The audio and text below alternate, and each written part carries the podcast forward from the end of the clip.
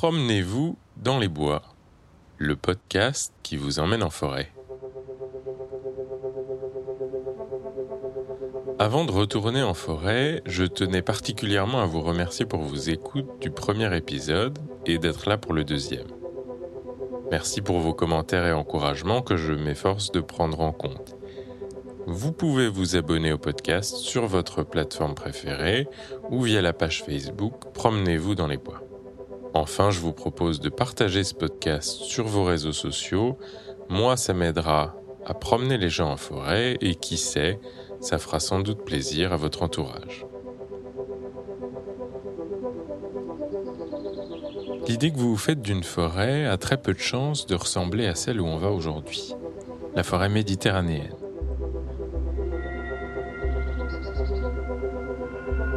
C'est une forêt sèche et aérée qui pousse sur un sol plutôt pauvre et souvent dans des reliefs assez forts. Elle a une odeur différente, des limites ténues et mouvantes avec la garrigue selon les incendies ou la profondeur du sol. C'est pourtant bien une forêt où poussent le pin d'Alep, le chêne vert, le chêne kermès, le cad et le genévrier. C'est une forêt riche d'oiseaux et de plantes.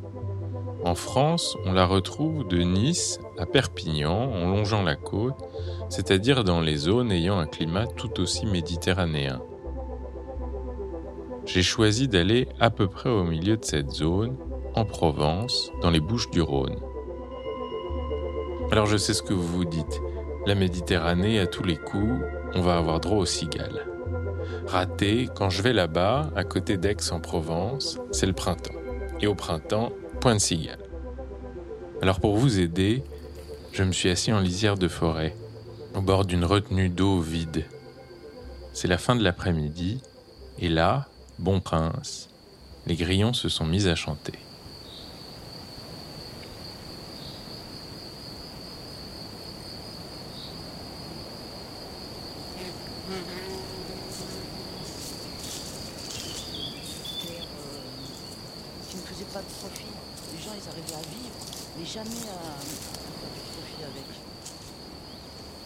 Ici, on est à peu près au milieu, en fait. Et la forêt, elle va euh, au-delà de la route. Et, ensuite, ça va de ce côté, derrière. Donc, c'est vraiment une propriété qui est quasiment d'un seul tenant, avec la maison au milieu. Ce qui est plus facile euh, à gérer que euh, quand on a des, des parcelles à droite à gauche. Karine de Barbarin, elle est propriétaire forestière, mais elle est aussi artiste et plasticienne. Du coup, elle organise des événements et crée des interventions dans sa forêt. Si ça lui donne une approche différente par rapport à d'autres, elle connaît très bien son terroir. Donc cette forêt, elle est gérée en fait depuis, euh, euh, on va dire depuis toujours. Mais moi que je sache, euh, mon, père, il a, il a fait les, premiers plans simples de gestion quand ce, système de, de, gestion est, arrivé dans les années 80. Euh, Donc ça fait 30, euh, 40 euh, ans que la forêt elle est durablement, on va dire. Du coup, c'est moi qui ai pris le relais de la forêt quand mon père est parti. Et la dernière coupe de bois qu'on a faite ici, c'était il y a deux ou trois ans à peu près. Parce qu'une coupe de bois, ça c'est un peu à cheval sur plusieurs mois entre l'abattage et, le débardage, etc. Après, pour parler plus spécifiquement de, ici, mais c'est une majorité quand même dans la région, c'est la colonisation du pain d'Alep euh, vers les années 1950. Parce qu'il y a une déprise agricole, et du coup, comme c'est un arbre qui se sent bien par ici, eh ben, il a poussé. Il a poussé tout seul et, il a envahi tout ça. C'est-à-dire qu'ici, avant, il y avait euh, des restanques, ce qu'on appelle, ou, des, des qui étaient cultivés avec soit de l'olivier, euh, soit de la, de la garrigue ou du pâturage. Euh, voilà. Donc ces forêts-là, c'est des forêts qui sont récentes, qui ont à peu près mon âge, qui ont une soixantaine d'années. Un bancaou ou restant, c'est une terrasse aménagée par l'homme pour y faire de l'agriculture. Donc ce qu'on voit, c'est des arbres qui ont effectivement une soixantaine d'années, comme euh, le gros qui est là-bas, là. Hein, celui-là, il doit avoir entre 60 et 70 ans. Euh, on voit des arbres comme euh, celui-là qui doit avoir peut-être une dizaine d'années. Et puis il y a du chêne vert et sinon, il y a ce qu'on appelle de la végétation de garrigue, c'est euh, bah, du romarin, euh, du genêt. Euh, c'est très. Il y a beaucoup d'essence. il y a beaucoup d'essence dans ces cailloux, mine de rien. Il y a des cystes, il y a des genévriers ou des cades.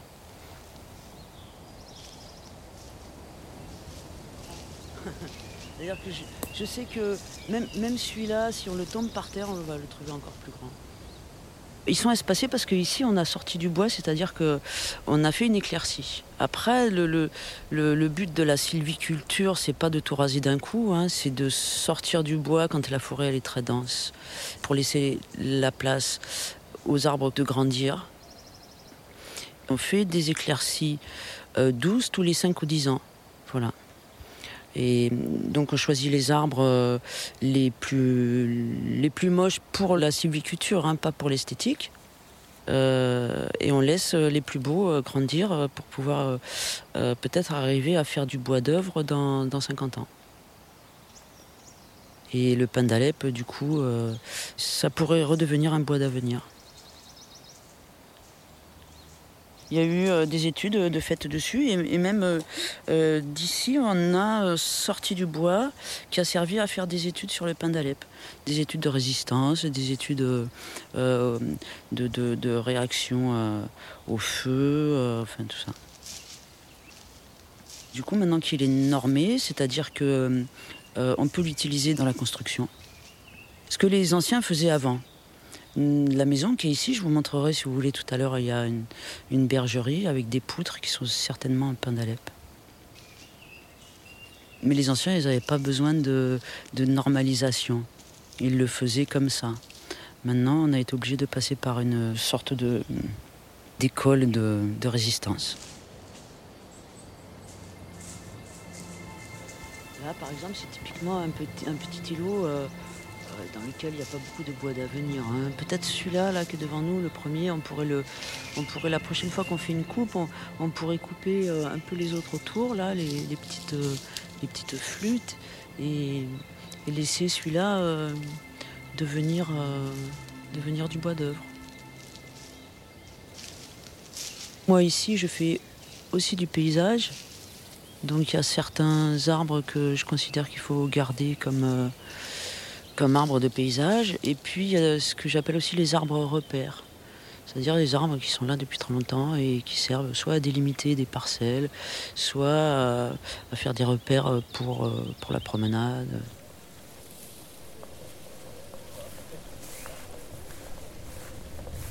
il y a quand même une grande fréquentation du public. Les motos intempestives qui font du motocross, ils, ils abîment le sol.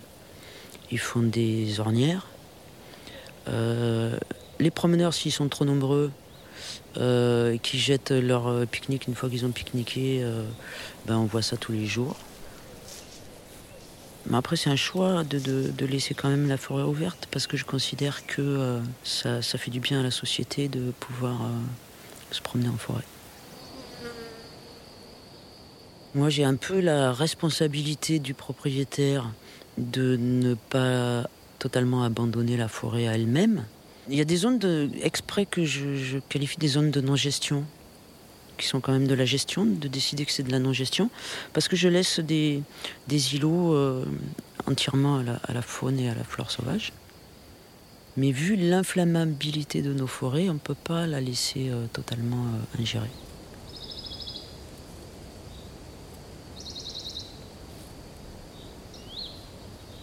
Les gens, ils acceptent mal les coupes parce qu'ils voient pas, euh, ils, ne savent pas se projeter dans l'avenir. Moi non plus, j'aime pas voir euh, euh, tomber un arbre. même si des fois je les coupe moi-même, mais comme je le fais moi-même, je sais pourquoi je le fais. Les gens, ils, ont l'impression qu'on va déforester pour faire du profit, c'est pas ça du tout. Si on arrive à se projeter dans l'avenir et de comprendre que si on coupe des arbres, c'est pour laisser plus de place à d'autres et qu'ils soient beaux, parce que la société, elle a besoin d'utiliser le bois. Tout le monde est d'accord pour encore un peu écrire sur des bouts de papier même si ça se fait de moins en moins. Tout le monde est d'accord pour euh, lire des livres, euh, euh, tout le monde est d'accord pour faire des maisons en bois, donc il faut bien le trouver quelque part, le bois. Voilà. Et quand on travaille en forêt, on sait qu'on se projette ben, sur 50 ans, 80 ans, 120 ans. Et qu'avant nous, il y en a d'autres qui ont fait la même chose.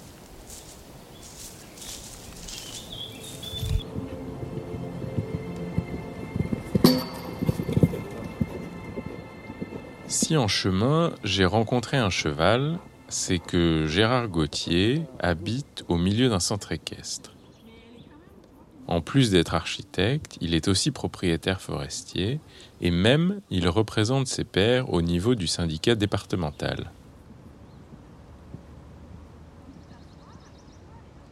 La forêt méditerranéenne a souffert depuis euh, la dernière guerre d'une non-exploitation, d'une mauvaise gestion, parce que sans aucun débouché.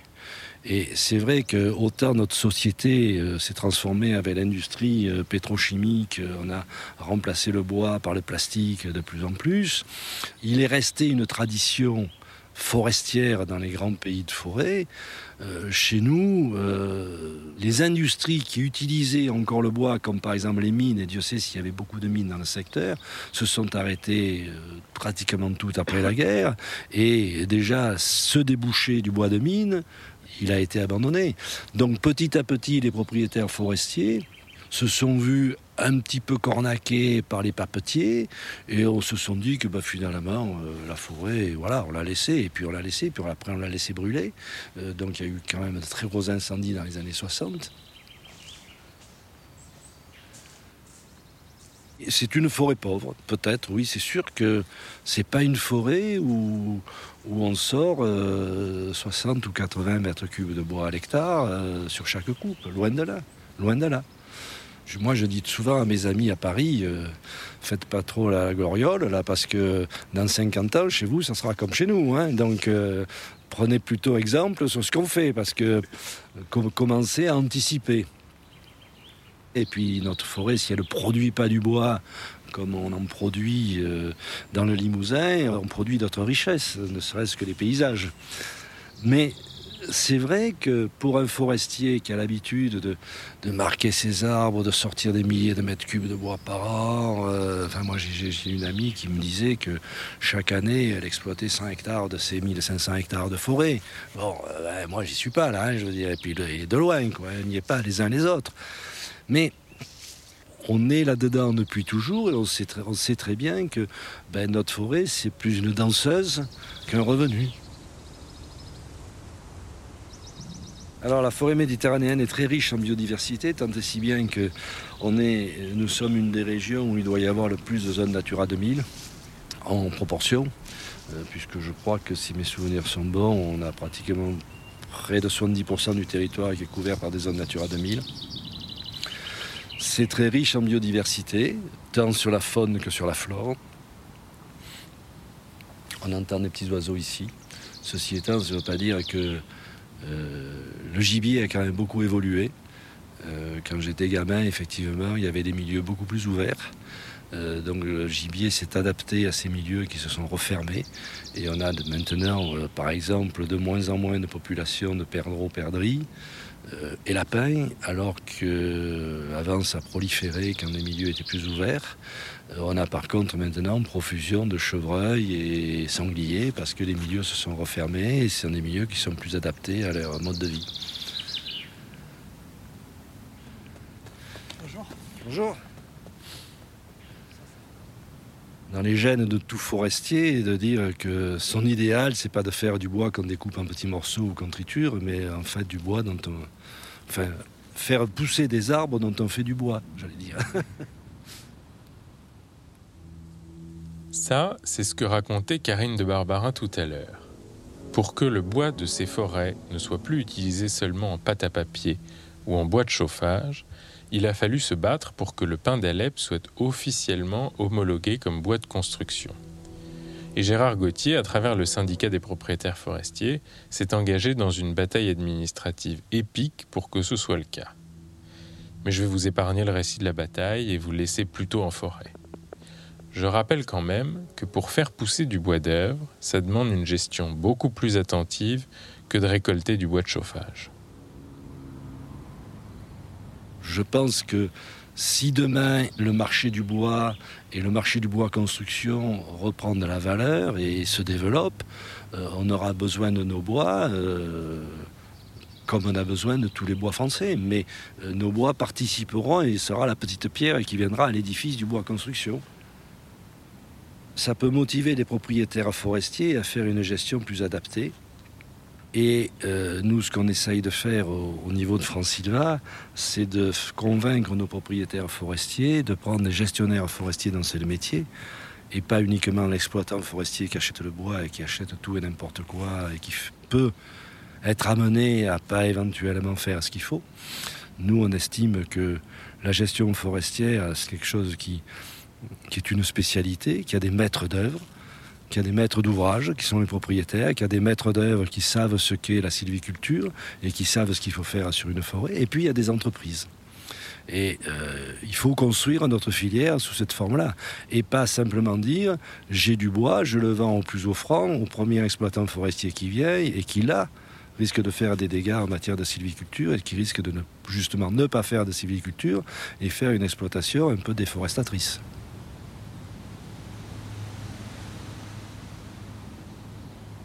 Moi, j'ai une approche euh, un, peu, un peu conservatrice par rapport à des gens de la DRAF avec qui je discutais dans la DRAF, le ministère de l'Agriculture, où je me plaignais effectivement qu'il y a une coupe qui est à la vente depuis deux ans et j'arrive pas à la vendre.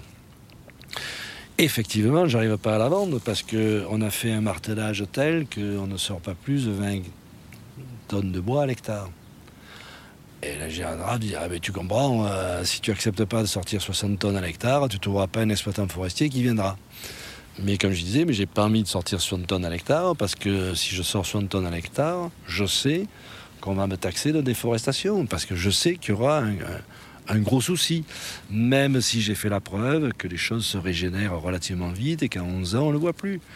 Mais à un moment donné, je considère que si on veut qu'il y ait une acceptabilité par notre société de la coupe de bois, il ne faut pas exagérer. Et que c'est vrai que 20, tonnes à l'hectare, ça me permet de faire des, paysages, mais ce n'est pas une production euh, qui intéresse les exploitants forestiers et qui au final euh, fait vivre son propriétaire. L'exploitant forestier, c'est le bûcheron. Et dans certains cas, il achète directement le bois au propriétaire. Sauf que pour se déplacer, il lui faut une certaine quantité de bois, et quand la parcelle est petite, ça veut dire qu'il faut couper sévère. Et ça, c'est pas forcément compatible avec l'approche de quelqu'un comme Gérard Gauthier. Alors ça, c'est mon éthique, euh, c'est pas forcément la même pour tous, mais je pense qu'on est beaucoup dans cet esprit-là parce qu'effectivement, on n'a pas envie non plus euh, de braquer la société sur ce sujet-là. Donc, je, le raisonnement basique que je fais, c'est celui-là. C'est 2 tonnes de bois par hectare et par an sur ma propriété. Si je le multiplie par 1 500 000 hectares que constitue la forêt méditerranéenne en région sud, comptez combien ça fait, il y a de quoi alimenter 4 centrales comme Gardanne. Voilà. Après, euh, c'est vrai que tout n'est pas exploitable, que tous les propriétaires forestiers ne sont pas engagés à couper, et que surtout, pour couper 20 tonnes à l'hectare et pour encaisser 500 euros, il ben, n'y a personne qui est d'accord. Donc les gens préfèrent ou ne rien faire, ou alors ils font un gros coup.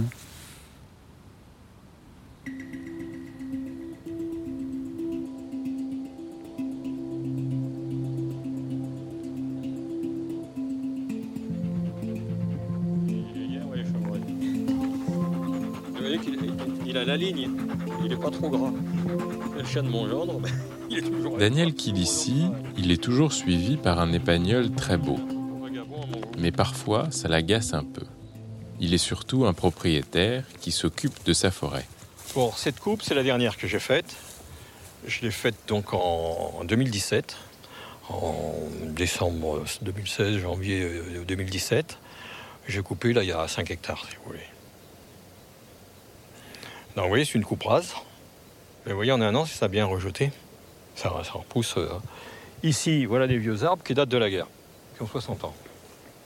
Regardez, bon, ils commencent à, se dessécher sur les cimes, etc. Donc ça, c'est une coupe que je vais faire à la fin de l'année. La fin de l'année 2019. Là, il doit y avoir 7-8 hectares que je, vais, que je vais mettre en coupe complètement. Mais j'ai laissé un peu rejeter ici, j'ai laissé rejeter en dessous aussi où j'ai fait une coupe en 2009, etc.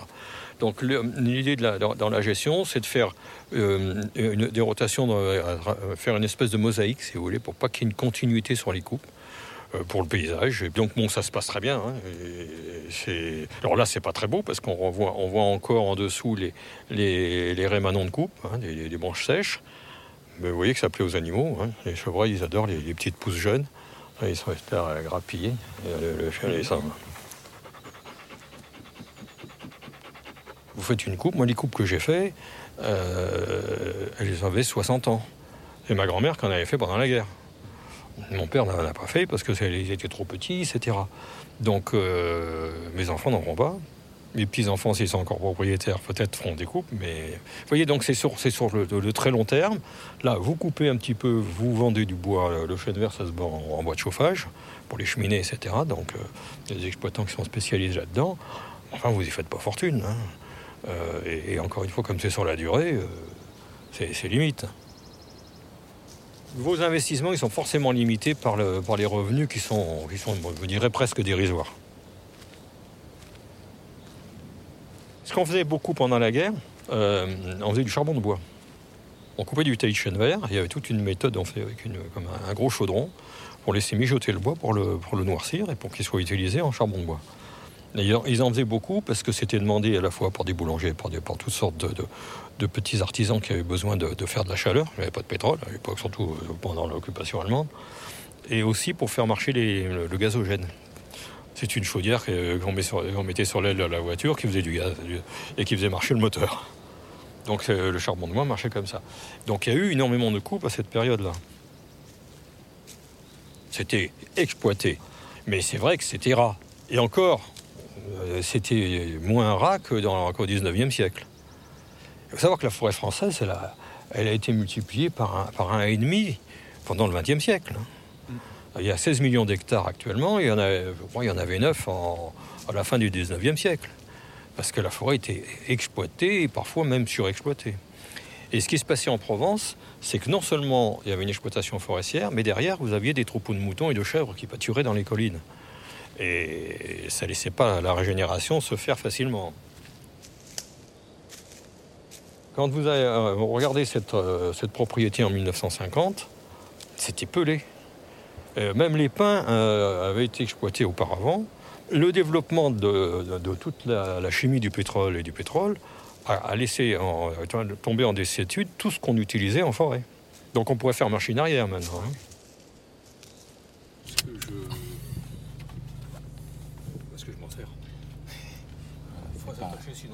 Quand on se promène avec Daniel Kilissi, on se rend compte à quel point la forêt n'est pas un espace immobile, mais qu'elle évolue au gré de l'histoire naturelle et humaine. Justement, en repartant pour la suite de la balade, Qu'est-ce qu'ils font là, les pompiers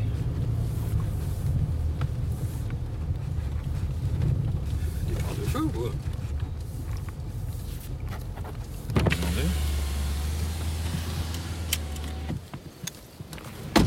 Vous avez un départ de feu ou c'est un exercice? Ah, c'est un exercice, ne inquiétez pas. Ah, j'ai eu un petit coup au cœur là. Les pompiers, quand on se promène dans cette forêt, on en entend beaucoup parler.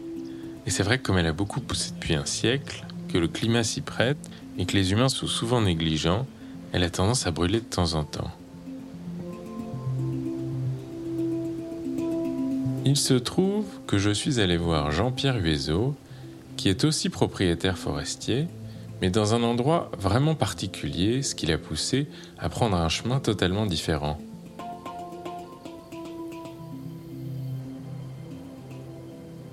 L'une des grosses découvertes que j'ai faites, c'est que de toutes les activités de pleine nature, que ce soit donc la gestion forestière, euh, les activités agricoles, euh, l'oléiculture, euh, l'apiculture, enfin absolument tout, la plus importante des activités humaines qu'il faut mener sur la zone au bénéfice de cet environnement, de ce biotope, de cet écosystème, quel que soit le nom qu'on lui donne, eh bien c'est le pastoralisme.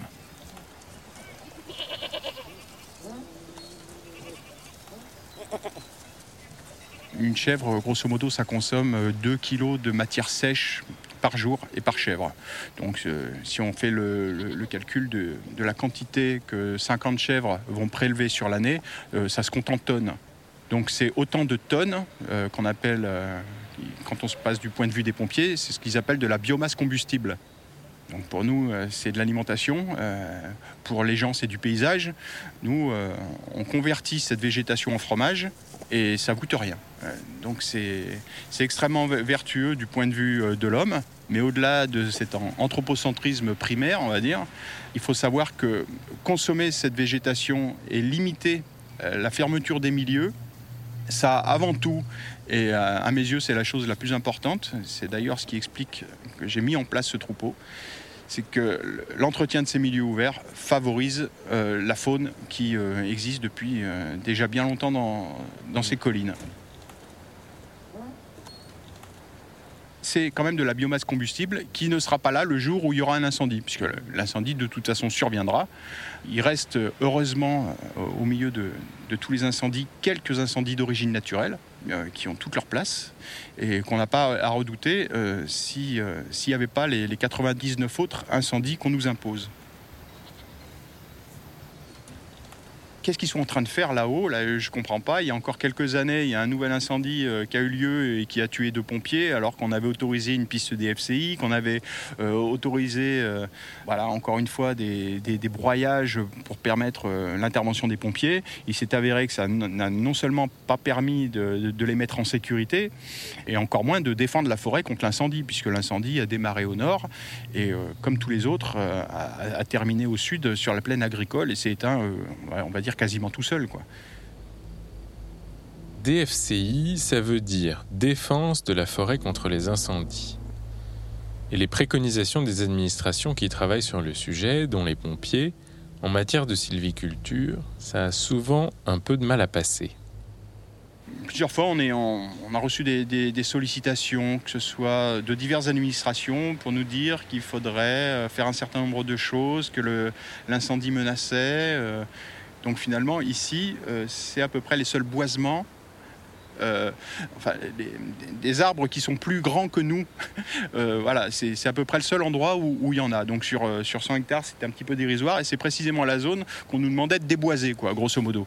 Donc c'est précisément ce qu'ils appellent abusivement de la, sylviculture des FCI, donc qui consiste à, enlever des arbres et à en juste en garder quelques-uns pour le décor. Donc j'ai décidé de, regarder euh, ces choses-là de, plus près, puis de m'en mêler. Et je me suis rendu compte qu'en réalité, c'était un château de cartes, c'est-à-dire que l'aménagement du territoire tel qu'il avait été fait avait été euh, fait en dépit du bon sens, c'est-à-dire qu'on est venu bâtir euh, au plus proche du, massif forestier, même en, pénétrant le massif forestier. On a donné des permis de construire à des villas qui n'étaient desservies ni par l'eau, ni par l'électricité, ni même par des voies d'accès. Ici, les enjeux et la faune dont il est question, c'est principalement euh, une faune ornithologique.